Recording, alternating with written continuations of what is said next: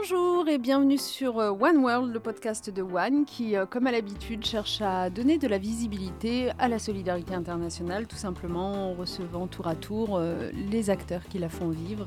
Je suis très heureuse de vous accueillir une fois de plus, Najat Vallaud-Belkacem à l'appareil, directrice de l'ONG One et votre hôte pour cette aventure sonore.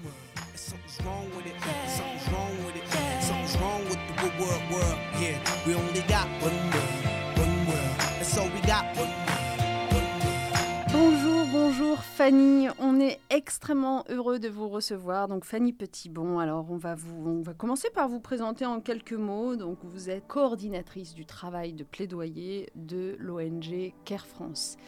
Care France, dont nos auditeurs ont euh, forcément entendu parler, mais vous allez revenir un instant euh, sur le sujet pour nous expliquer ce qui fait sa singularité dans le paysage euh, international et français.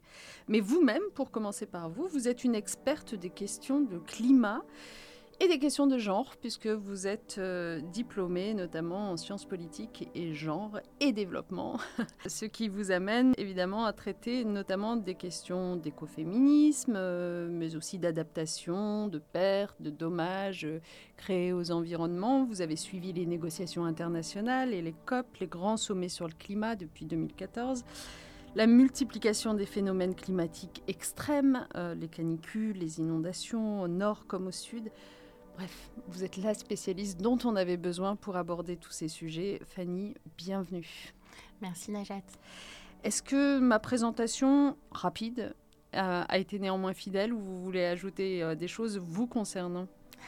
Non, elle est, elle est plutôt fidèle. Je travaille dans la solidarité internationale depuis une, douzaine d'années maintenant. Et donc, euh, pour, euh, pour l'ONG euh, CARE, je travaille à la fois à Genève, à Paris, mais aussi sur, sur le terrain au Cameroun. et ce qui fait la spécificité de CARE, justement, c'est de vouloir à la fois répondre aux enjeux de développement, mais aussi aux enjeux d'urgence humanitaire, les conflits, les crises, avec comme fil rouge renforcer les droits des femmes et des filles dans toutes les interventions qu'on mène, que ce soit sur euh, l'éducation, l'accès à la santé, euh, l'adaptation au changement climatique. Donc ça, c'est vraiment une ligne forte euh, de notre action sur le terrain. Et alors, quel est ce lien que vous établissez? Vous n'êtes pas la seule, mais je suis curieuse de vous entendre, vous, entre climat d'une part et question de genre d'autre part. Donc chez CARE, en fait, ce qu'on perçoit, c'est que quand on parle de genre et changement climatique, on parle d'une double injustice.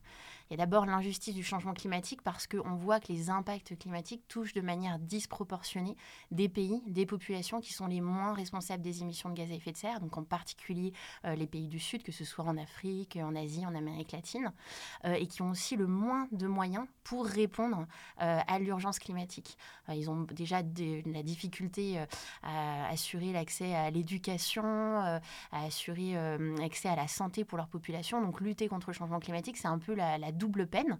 Donc ça, c'est d'une part l'injustice climatique et de l'autre côté, c'est euh, les inégalités de genre, les inégalités entre les femmes et les hommes, les filles et les garçons, qui persistent à travers le monde, donc quasiment la totalité des sociétés, puisqu'on voit que euh, les filles ont plus de difficultés en termes d'accès euh, à l'éducation, les femmes en termes d'accès à des comptes en banque, aux revenus, aux cercles de décision. Et donc en fait, la rencontre contre de ces deux injustices forment vraiment un cocktail euh, explosif. C'est-à-dire qu'on voit qu'en fait le changement climatique va euh, aggraver euh, le fardeau, va créer une surcharge de travail pour les femmes et les filles. Ça va se traduire comment? Alors très concrètement, ce qu'on voit, c'est que par exemple dans les pays africains ou asiatiques dans lesquels on travaille, les femmes sont responsables de la collecte des ressources naturelles, que ce soit l'eau, le bois. Or, c'est des ressources qui se raréfient avec le changement climatique. Donc ça veut dire qu'elles doivent marcher beaucoup plus loin pour accéder à ces ressources. Et le temps qu'elles passent à aller chercher ces ressources, bah, c'est du temps qu'elles n'ont pas pour euh, développer euh, une activité économique, un petit commerce, euh, une activité agricole. elles se mettent en danger aussi parce que ces routes sont périlleuses. Effectivement, il y a aussi une augmentation des violences basées sur le genre, des violences qui ciblent les femmes et les filles. Et, et donc cette surcharge de travail que ça crée chez les femmes, forcément, elles ont du mal à y faire face seules. Donc souvent, elles vont demander de l'aide autour d'elles et elles vont plus, malheureusement, plus facilement demander de l'aide à leurs filles qu'à leurs garçons. Donc on voit aussi une augmentation de la déscolarisation des filles mmh. dans un certain nombre de pays du Sud. On voit aussi des familles qui font face donc à une, une perte de leur récolte, une perte de leur, euh, de leur bétail parce que euh, les terres sont arides, parce qu'il manque euh, de l'eau. et donc, eh ben, ils n'arrivent plus à subvenir aux besoins, notamment alimentaires, à nourrir leur, leur famille. Et donc, on voit, on voit aussi une augmentation des mariages précoces de filles parce que bah, ça fait une, une bouche en moins à nourrir, malheureusement. Oui, d'ailleurs, les mariages précoces, euh, il faut le préciser ici, ont considérablement augmenté pendant cette crise du Covid.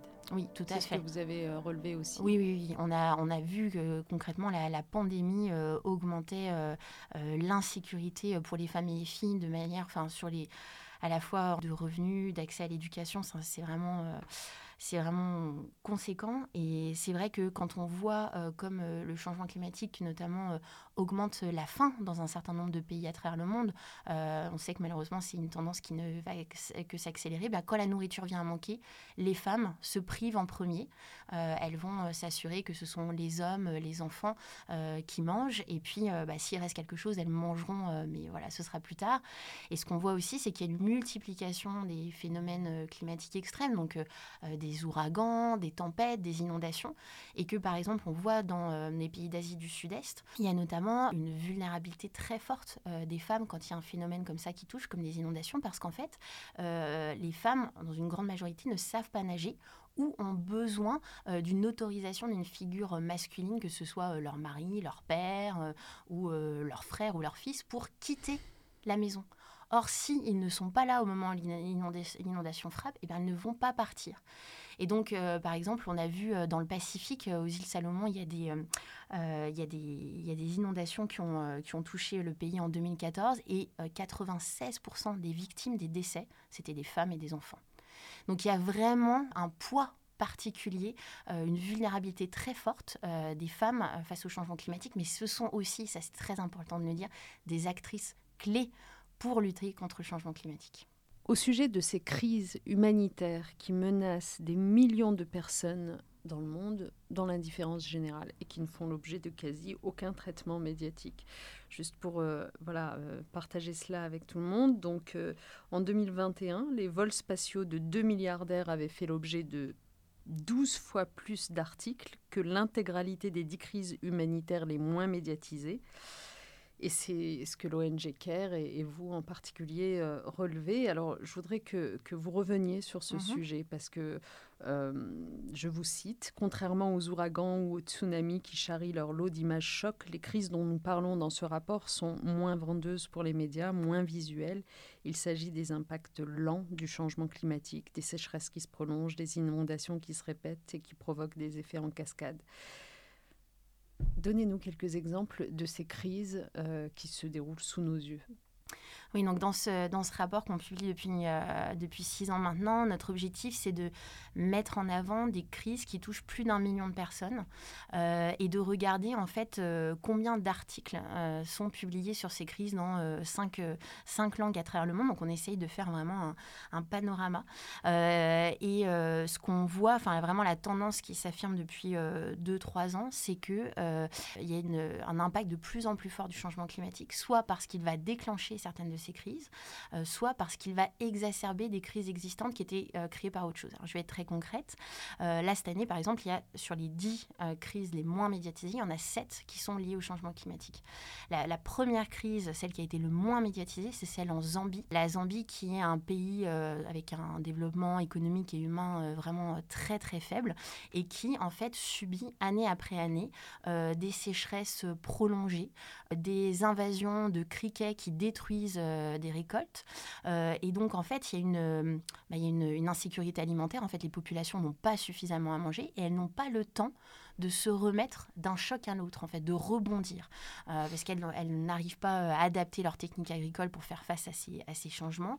elles n'ont pas suffisamment des, des, sources de revenus diversifiées. Donc, si leur récolte euh, n'est pas là, et eh ben, ils n'ont pas une autre source de revenus pour, euh, combler ce, ce manque-là. Et en fait, le truc, c'est que bah, des sécheresses qui se prolongent ou des invasions de criquets, c'est pas quelque chose qui va euh, attirer l'attention comme un ouragan, un cyclone qui, bam, d'un coup, va détruire des écoles, des routes, qui va tuer tant de personnes d'un coup. Des choses qu'on va voir, des images qu'on verrait par exemple dans Paris Match, qui font que on va, on va s'attarder sur la question, on se dit, ah tiens, bah là, du coup, il y a ça, il y a cette urgence qui a frappé, on va, on va y répondre.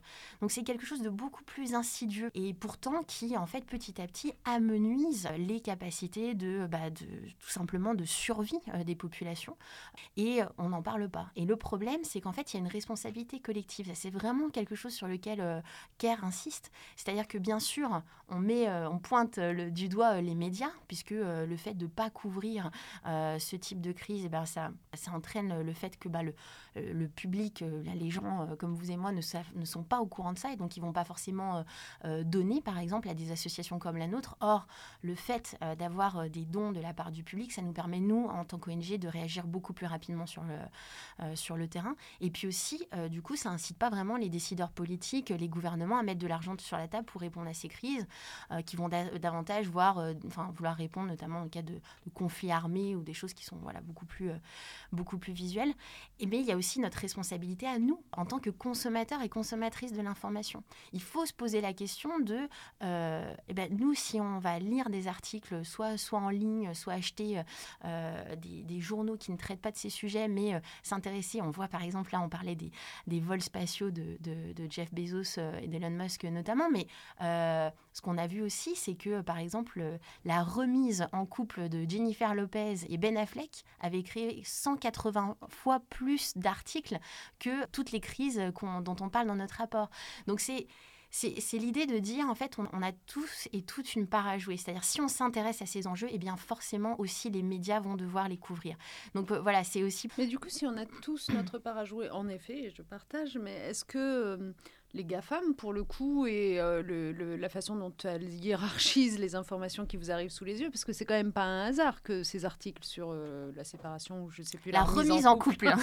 pardon, j'avais pas vraiment suivi, la remise en couple de Jennifer Aniston arrivent sous les yeux de tant de gens. Est-ce qu'il n'y a pas aussi un sujet algorithme, information, canaux d'information? Enfin, oui, grand mal de notre temps. Oui, bien sûr, c'est sûr que les algorithmes jouent un, un, rôle fondamental là-dedans. mais du coup, est-ce qu'il ne faut pas utiliser les algorithmes pour faire monter les sujets de solidarité internationale Certainement. Je ne suis pas du tout une experte sur la question, mais c'est certainement un sujet à, creuser. Alors là, ça, c'est un appel euh, à candidature, s'il y a des spécialistes qui nous écoutent, mais c'est vrai qu'on aimerait beaucoup euh, utiliser les nouvelles technologies pour une fois à bon escient, et notamment dans la capacité à informer les citoyens sur ce qui compte vraiment. Euh, et d'ailleurs, en parlant de cela, donc je rappelle que vous, vous êtes une ONG qui euh, fait appel à, contribution euh, donc des citoyens, à don des citoyens, et pour la bonne cause, hein, puisque vous intervenez directement sur le terrain. Donc vous êtes fort de quelques 12 000 personnes hein, qui. Oui, c'est ça. Il y a 12 000 personnes qui travaillent pour CARE dans une centaine de pays à travers le monde. Dans une centaine de pays, et qui, au fond, se déplacent au moment de ces crises humanitaires auprès des populations pour leur apporter des vivres, du soin. Oui, tout à fait. Donc, euh, euh, donc on a deux, en gros, on a deux types d'interventions. On a plus des interventions sur euh, des enjeux de développement. Donc, ça va être des projets qu'on va mettre en œuvre sur, par exemple, 3-4 ans, qui nous permet vraiment de voilà d'accompagner les populations.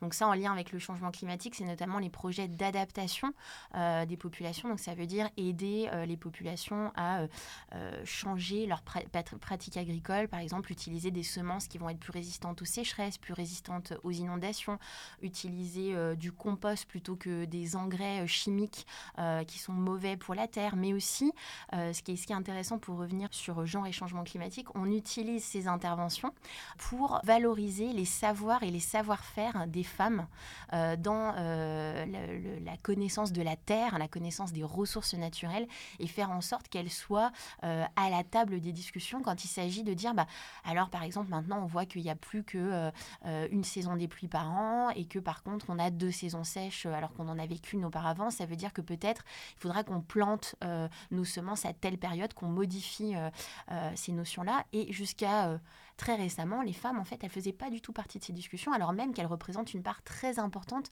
de la main-d'œuvre agricole dans les pays du Sud. Et donc, c'était euh, c'était complètement ahurissant, en fait, de voir que des décisions étaient prises par des chefs traditionnels, euh, des élus locaux qui étaient surtout des hommes, et que les femmes devaient mmh. exécuter, mais on les mettait pas au cœur des solutions. Donc ça, euh, c'est en fait, on essaye d'avoir une action à deux échelles, donc faire en sorte qu'on lutte contre le changement climatique tout en essayant de rééquilibrer les rapports de pouvoir entre les femmes et les hommes, et aussi en faisant en sorte que les petites associations locales qui sont pilotées, menées par des femmes, eh bien, elles aient accès euh, au financement pour le climat. Euh, puisque ça, c'est un sujet éminemment important, la question du financement aux pays du, Sud, aux pays du Sud et aux populations du Sud. Et en fait, on voit qu'il y a tellement de mécanismes, une bureaucratie énorme, que ces organisations-là, en fait, elles sont incapables de pouvoir euh, candidater, postuler à des appels, par exemple, que va... Euh, que va mettre sur la table euh, le Fonds vert pour le climat parce qu'il faut pouvoir montrer qu'on a géré des énormes budgets, mm. qu'on a un conseil d'administration, que si ça, et c'est pas possible. Donc là, il y a un énorme enjeu euh, de plaidoyer, d'influence des politiques publiques, notamment de la France, pour que ces organisations locales pilotées, menées par des femmes, elles puissent obtenir des financements pour développer leur mm. action. Euh, parfois, elles interviennent qu'au niveau d'un village. Et bien là, l'idée, c'est de pouvoir qu'elles puissent euh, intervenir au niveau de carrément d'une localité, d'une région, qu'elles puissent partager leur expérience. D'où l'importance, je le précise, hein, du plaidoyer que nous menions avec euh, d'autres ONG pour que la, récente loi portant sur l'aide publique au développement qui a été adoptée en France accorde beaucoup plus d'importance aux projets conduits par des femmes. Donc euh, vraiment qu'une proportion de notre aide publique au développement soit clairement euh, orientée vers ces projets soutenus par des femmes, parce que, faut bien l'expliquer à nos auditeurs, en fait, ça ne se fait pas spontanément. C'est-à-dire que les financements n'arrivent pas spontanément pour ces projets. Euh, les structures locales, euh, les États, quand ils ne sont pas défaillants localement, euh, n'ont pas forcément cette perspective en tête. Je voudrais qu'on revienne sur la façon dont le changement climatique, certes, affecte le monde entier, mais de façon inégale. Et, on voit bien qu'il y a des territoires qui sont mm. plus vulnérables que les autres. Racontez-nous un peu la vulnérabilité du continent africain. À quoi est-ce qu'elle est, due? Donc c'est vrai que c'est très important de, pouvoir dire que maintenant, plus personne n'est épargné par le changement climatique, ça c'est clair, que ce soit euh, en France, au Bangladesh, euh, au Sénégal. Mais euh, ce qui est clair, c'est que ce sont les pays les moins responsables des émissions de gaz à effet de serre qui sont les plus impactés. Et le continent africain n'échappe pas du tout à cette règle. On l'a vu euh, en 2020, en fait, il est impacté de manière disproportionnée. C'est-à-dire que euh, la température, par exemple, augmente beaucoup plus euh, rapidement en Afrique. la multiplication des phénomènes extrêmes comme les cyclones, les inondations, les sécheresses, elle est beaucoup plus forte sur le continent. Et selon un rapport qui est sorti euh, en, en, octobre 2021, il y a à peu près 120 millions euh, d'Africains et d'Africaines qui vont être directement exposés aux impacts du changement climatique, que ce soit sécheresse, inondation d'ici 2030, mais c'est déjà le cas maintenant. Et en fait, ce qui est très clair, c'est que euh, les, notamment les agglomérations en Afrique sont très touchées. Euh, donc il y en a parmi les, les, 10 villes les plus exposées au changement climatique, il, y en a, il y en a 8 qui sont en Afrique. Et c'est notamment à la fois, bah, il y a cette question de la proximité vis-à-vis de, de l'équateur, une proximité géographique qui fait qu'il y a ces phénomènes climatiques qui se déroulent, mais aussi une euh, forte place de l'agriculture mmh. euh, dans le produit intérieur brut euh, des économies africaines. Or, l'agriculture, elle est extrêmement fragile, dépendante des impacts climatiques. par exemple, ça représente plus de 50% du PIB du Tchad. et c'est aussi un continent où l'irrigation, qui est extrêmement importante pour euh, faire face notamment à la réduction euh, des précipitations, des, pluies, euh, ben, elle n'est pas du tout développée, à part en Afrique du Nord. donc ces différents ces différents éléments font euh, que le changement climatique a des impacts disproportionnés à la fois sur euh, la faim, euh, sur les déplacements forcés en Afrique et, et, aussi sur l'augmentation des tensions. Parce qu'en fait, du fait que ben, les terres sont moins fertiles, eh ben, il y a plus de compétition, notamment par exemple entre les agriculteurs et les populations nomades qui arrivaient jusqu'à maintenant à vivre notamment autour du, du, du bassin du lac Tchad en relative harmonie, à, prendre en compte les besoins des, uns et des autres. Mais là, du fait de la raréfaction des ressources, eh bien, ça crée, euh, ça crée des conflits ethniques, ça crée beaucoup de tensions. Et finalement, on se rend compte que le changement climatique, c'est pas juste une question environnementale, c'est vraiment une question sociale, c'est une question économique, euh, et c'est une question qui va clairement remettre en cause notre capacité à vivre ensemble. Donc il faut vraiment mettre en place des mesures radicales très rapidement. Et il faut surtout que euh, les pays du Nord, y compris euh, la France, augmentent significativement leur financement climatique vis-à-vis de, de, ces pays. Et ce qui est très important d'avoir en tête, c'est qu'il y a maintenant 12 ans, les pays du Nord, lors d'une euh, conférence internationale sur le climat, une COP, ont décidé d'allouer 100 milliards de dollars par an aux pays du Sud pour les aider à réduire leurs émissions, pour les aider à s'adapter. Et euh, en 2020, ils n'ont pas rempli leurs promesses. Et euh, on apprend juste avant la COP26 que, ah oui, oui, oui, oui, on va la remplir notre promesse en 2023. Puis vous savez même, on va dépasser notre objectif au-delà de 2023. Et finalement, grosso modo, on sera une moyenne de 100 milliards par an entre 2021 et 2025. Donc, voilà, on a fait le job. Mais non, parce que chaque année, en fait, chaque année perdue, c'est la facture des impacts climatiques qui augmente. Et c'est des populations qui vont avoir de plus en plus de mal à s'adapter et donc qui vont de plus en plus subir des conséquences irréversibles. Donc ce n'est pas acceptable, d'une part, parce que cette promesse n'a pas été remplie, d'autre part, parce que ce chiffre des 100 milliards, il avait été un peu sorti comme ça. Euh, euh, enfin, c'était, c'était, c'était pas quelque chose qui se basait sur euh, une estimation concrète des besoins. Ce qu'on sait aujourd'hui, et ça, c'est les Nations Unies qui le disent, hein, c'est pas une élucubration de, d'ONG, c'est que d'ici 2030, les besoins en adaptation des pays du Sud pourrait atteindre jusqu'à 300 milliards de dollars par an. 300 milliards de dollars par an. Ok. Euh, et, et, ce qui est d'autant d'ici 2030. D'ici 2030. J'ose même pas vous dire le chiffre pour les pertes et dommages parce que ça donne le tournis en fait. Euh, pour les pertes et dommages, ce serait 5, 580 milliards de dollars euh, par an pour, pour les pays du Sud. Donc les, pertes et dommages, c'est voilà, des déplacements forcés de population, des îles qui disparaissent, et voilà, des populations qui se retrouvent sans rien. Et euh, ce qu'on voit, c'est que cette question des financements climat, mais ça avance, mais à pas de, c'est des tout petits, des tout petits sauts. Euh, euh, là, on a vu à la COP 26, il y, a de l'argent qui a été mis sur la table. Bon, certes, des centaines de millions pour l'adaptation, mais c'est rien en comparaison des besoins. En même temps, vous voyez, ça paraît énorme les chiffres que vous venez de donner, les 300 milliards par an, donc d'ici 2030. Mais quand vous voyez que je crois que c'était la nuit dernière, euh, Mark Zuckerberg a dû euh, perdre, en tout cas en valorisation de ses actions, quelques 24 milliards de dollars. On se dit, bon, c'est quoi l'argent en fait? À un moment donné. Euh, et d'ailleurs, le quoi qu'il en coûte lié à la crise du Covid-19 a bien montré que quand vraiment il fallait le faire, les États étaient capables de. C'est ça qui est assez intéressant ouais, avec, avec la pandémie, parce que finalement, on se rend compte que quand il y a une menace qui pèse sur l'ensemble de l'humanité, on est capable de prendre des décisions qui paraissaient jusque-là complètement euh, folles, le confinement, des plans de relance avec des mmh. trilliards euh, mmh. euh, qui sont déboursés, débloqués, etc. Mais par contre, on ne fait pas du tout la même analogie pour le mmh. climat. mais ce qui était intéressant pour nous qui sommes actifs dans le mouvement climat, c'est de se dire que, ben, voilà, finalement, les gouvernements, quand ils veulent, ils peuvent. mais ce qui, ce, qui, ce qui est intéressant, c'est que ben, pour, le, pour le Covid, euh, on développe un vaccin. Il n'y aura pas de vaccin pour le changement climatique. Ce n'est pas, une, pas une crise. Euh, c'est pour ça que c'est important de parler vraiment de l'urgence climatique et pas tant de crise, parce qu'il n'y aura pas de retour en arrière. C'est un, un mouvement qui est irréversible. Maintenant, on est dans une situation où il faut tout faire pour limiter limiter mm. les impacts. Et on sait que euh, les huit prochaines années, en gros, entre maintenant et 2030, elles sont clés. C'est-à-dire qu'il faut revoir de manière fondamentale, la manière dont on mange, la manière dont on se déplace, la manière dont on euh, place notre argent, euh, la manière dont on demande à, nos banques de ne pas investir dans les énergies fossiles.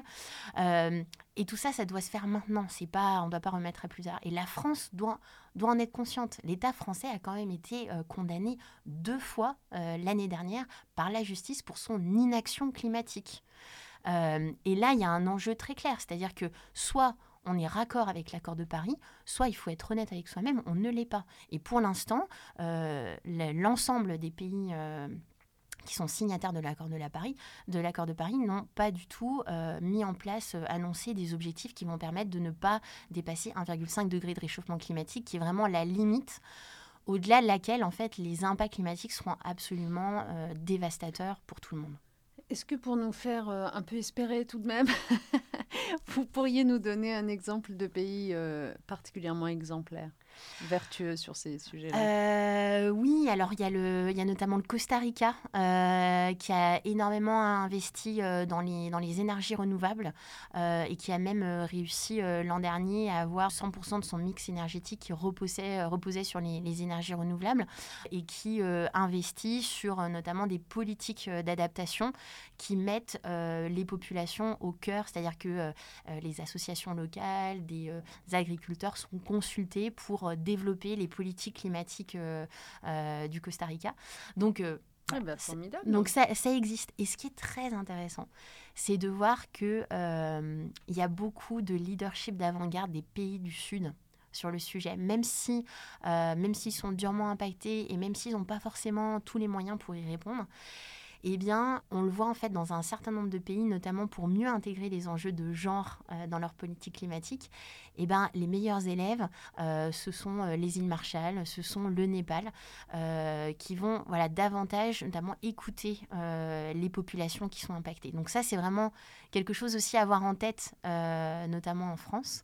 Et notamment, la Convention citoyenne pour le climat pouvait porter pas mal d'espoir de, de, ce côté-là, même si finalement, le sans filtre SANS euh, s'est transformé en sans filtre euh, CENT.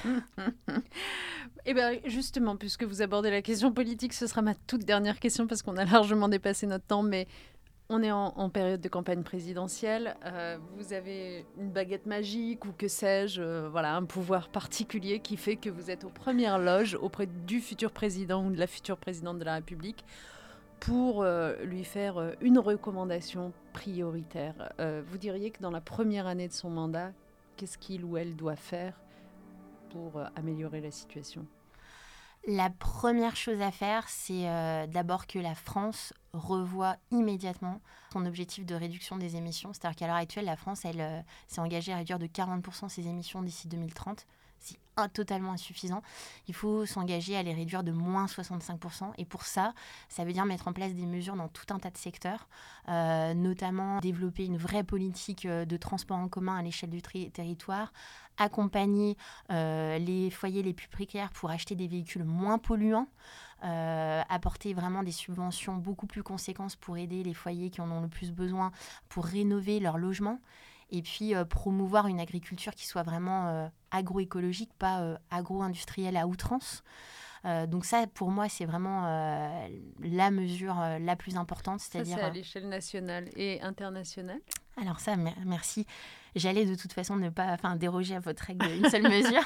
Et donc, à l'échelle euh, internationale, euh, ce qu'on demande très concrètement, c'est au prochain ou à la prochaine euh, locataire de l'Élysée d'augmenter les, financements climat pour passer de, de, 6 à 8 milliards d'euros par an pour aider les pays du Sud, puisque pour l'instant, l'objectif, c'est 6 milliards d'euros par an d'ici 2025. Donc, il faut que la France augmente et surtout, au-delà du montant, il faut que euh, la France soutienne davantage des projets d'adaptation qui sont éminemment importants. Pour l'instant, euh, ça représente euh, seulement un tiers des financements climat de la France. Il faudrait que ça représente la moitié, comme la France s'y est engagée. Et surtout, que la France utilise ses financements climat de manière vraiment beaucoup plus intelligente, c'est-à-dire que à l'heure actuelle, la France est le parmi les pires élèves de l'OCDE, c'est-à-dire que 85% des financements climat sont alloués sous forme de prêts et non de dons. Et en faisant ça, en fait, la France contribue à un, cercle vicieux de l'endettement pour des pays qui sont déjà en fait dans une situation de pauvreté très forte, qui est aggravée par la pandémie.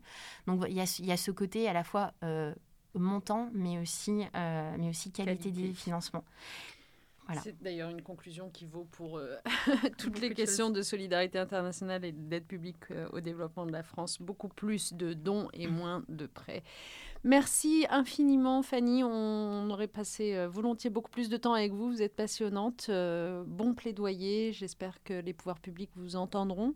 Et puis, euh, et puis j'espère surtout que les populations euh, aidées sur le terrain euh, s'en sortiront. En tout cas, on est admiratif devant les actions de CARE. On vous remercie d'être venu jusqu'à nous. Je rappelle à nos auditeurs que vous avez la possibilité évidemment de commenter. cet épisode et puis de vous adresser à Fanny qui répond aussi sur les réseaux sociaux. Moi, je lis régulièrement ses tweets, donc n'hésitez pas, Fanny Petitbon. Et alors, notre compte Instagram chez One France, donc c'est One France du bas ONG. N'hésitez pas à vous y rendre. Merci et à très vite.